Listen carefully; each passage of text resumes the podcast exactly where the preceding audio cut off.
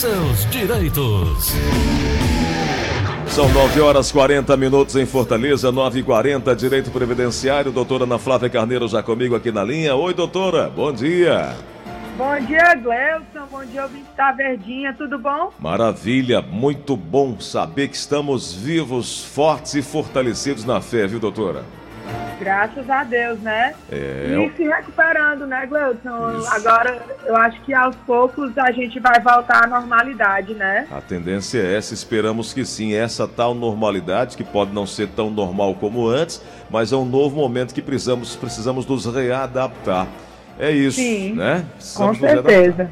Doutora, ontem ficamos aqui eh, a dever duas informações que a senhora queria começar com essas informações, né? É, Gleuton.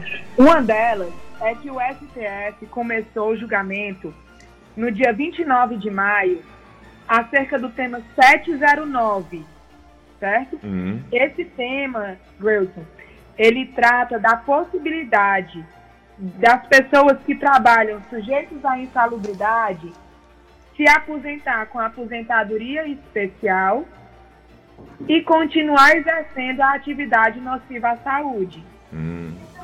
Porque existem algumas, alguns entendimentos jurisprudenciais, Gleuton, que determinam que no momento que o segurado passa a receber a aposentadoria especial com todas aquelas benesses que já falamos várias vezes, né, Gleuton? Uhum. que é o tempo reduzido do, de contribuição, né, que é só 25 anos, sem exigência de idade mínima e sem incidência do fator previdenciário.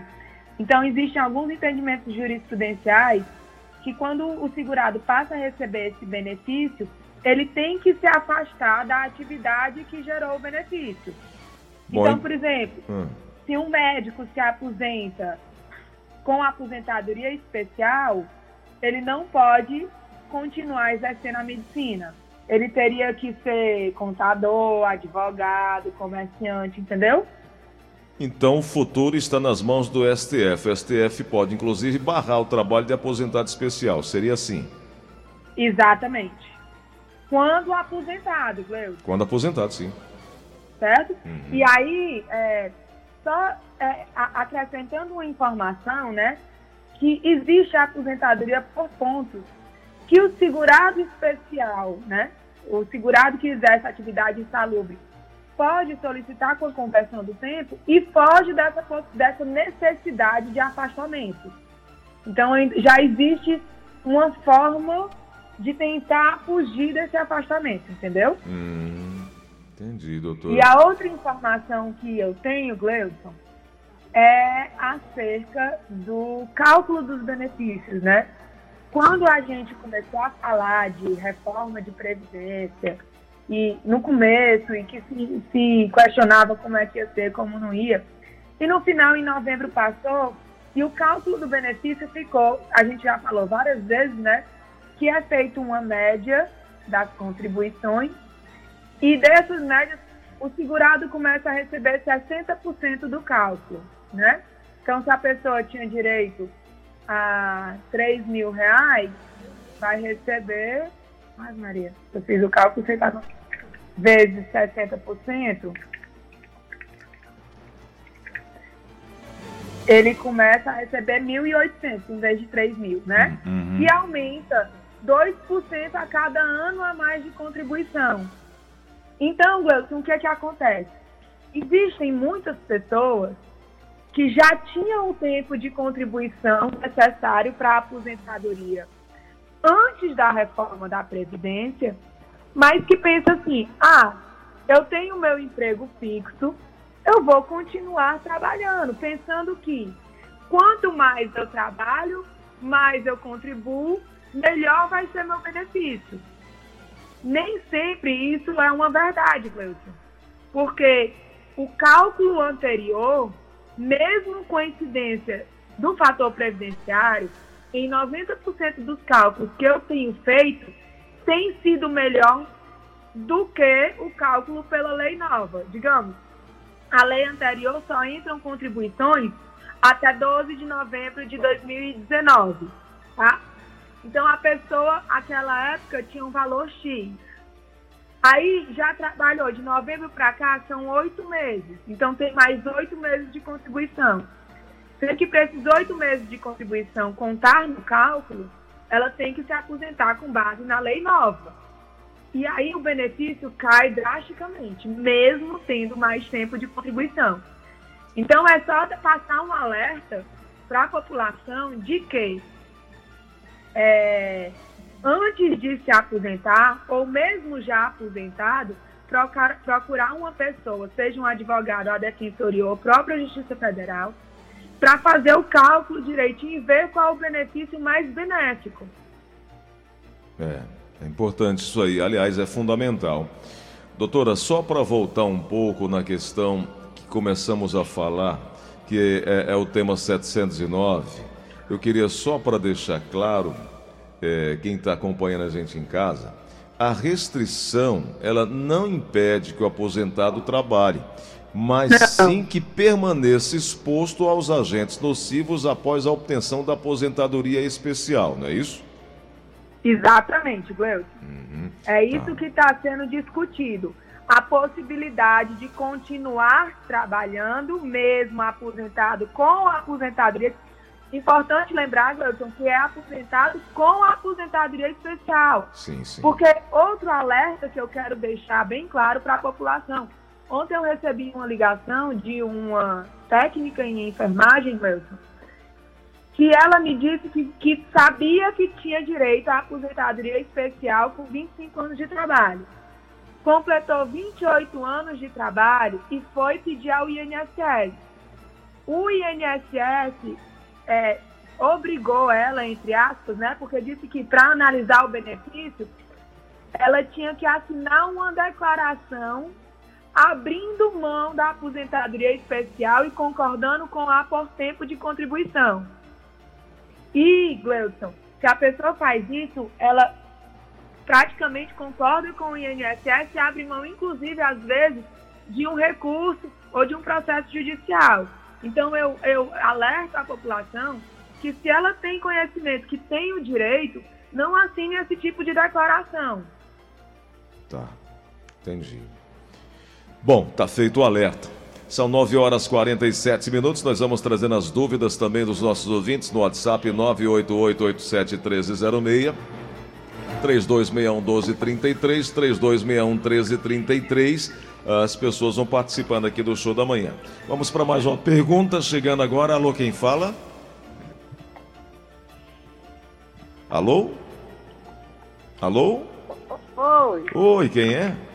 É, aqui, é Maria Oliveira aqui do Rodolfo Tió. Pode perguntar, Maria. Eu queria saber, porque eu tá com dois anos que eu recebo o BPC. E eu ouvi o doutor falando ontem sobre 600. Vai baixar? Esse, meu, será que meu salário vai baixar para 600? Ou é para quem vai Não. receber agora, depois da reforma? Doutor, doutor. Não, nem uma coisa, nem outra, tá? Como é que funciona? Os 600 reais é o valor que o INSS está antecipando para quem solicitou o BPC durante o fechamento das agências, hum. tá? Então ah. a agência está fechada por conta do isolamento social e da pandemia. O segurado não tem condições de ir ao INSS e passar por uma perícia médica e social. De forma que o INSS não tem como averiguar se a pessoa efetivamente tem o direito ao recebimento do benefício. Então eles estão pagando esses 600 reais enquanto volta a funcionar para analisar o direito ao recebimento. Então, quem recebe benefício de BPC não vai baixar o valor. E nem quem receber depois da reforma da Previdência. O benefício de, de prestação continuada, ele não sofreu alteração com a reforma da Previdência. Isso é só uma forma do INSS não deixar os processos parados enquanto não consegue realizar a perícia presencial. Ah, tá. Muito obrigada, doutora. Bom dia. De nada, amor. Doutora Ana Flávia, nós continuamos aqui trazendo agora uma pergunta de um ouvinte nosso que diz o seguinte: ela tem 55 anos de idade, uma senhora, ela trabalhou como auxiliar de enfermagem, quer calcular, já que ela está inserida dentro do processo de aposentadoria especial, quanto tempo falta para se chegar a, a, a, a pedir, a solicitar aposentadoria? Pronto. Aí ela ela pode fazer um cálculo grosso, né, Gleudson, por cima. Mulher, o multiplicador é 1.2. Então, por exemplo, se ela trabalhou 10 anos como, tempo, como técnica de enfermagem, em vez de 10 anos, ela tem 12 anos, né? Não é à toa que quando você multiplica 25, que é o tempo de contribuição para aposentadoria por, é, para aposentadoria especial, vezes 1.2 dá exatamente os 30 anos de contribuição que é necessário para o tempo de contribuição. Entendi. Então ela não disse se ela exerceu o tempo todo como técnica, né? É, é verdade. Ela só disse que trabalhou com enfermagem. É verdade. Doutora, é, esse mesmo pensamento, essa mesma linha de raciocínio, ela pode ser empregada para quem está é, dentro da Previdência do Estado, por exemplo? Sim, Gleuton. Inclusive, é, o Estado, o município, né? Cada ente federativo é para ter, né? Alguns municípios adotaram e depois viram que não deu certo e voltaram para o INSS. Mas alguns municípios, e creio que todos os estados, Gleuton, eles já possuem regime próprio, né?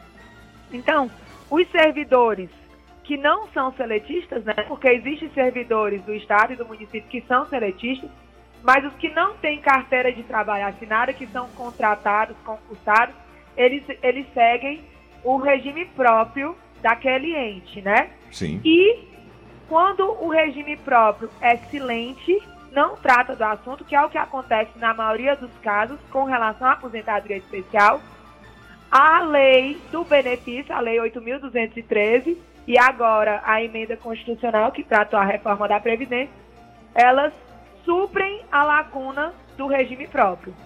Então, sempre que o regime próprio for silente, é aplicada a lei do INSS.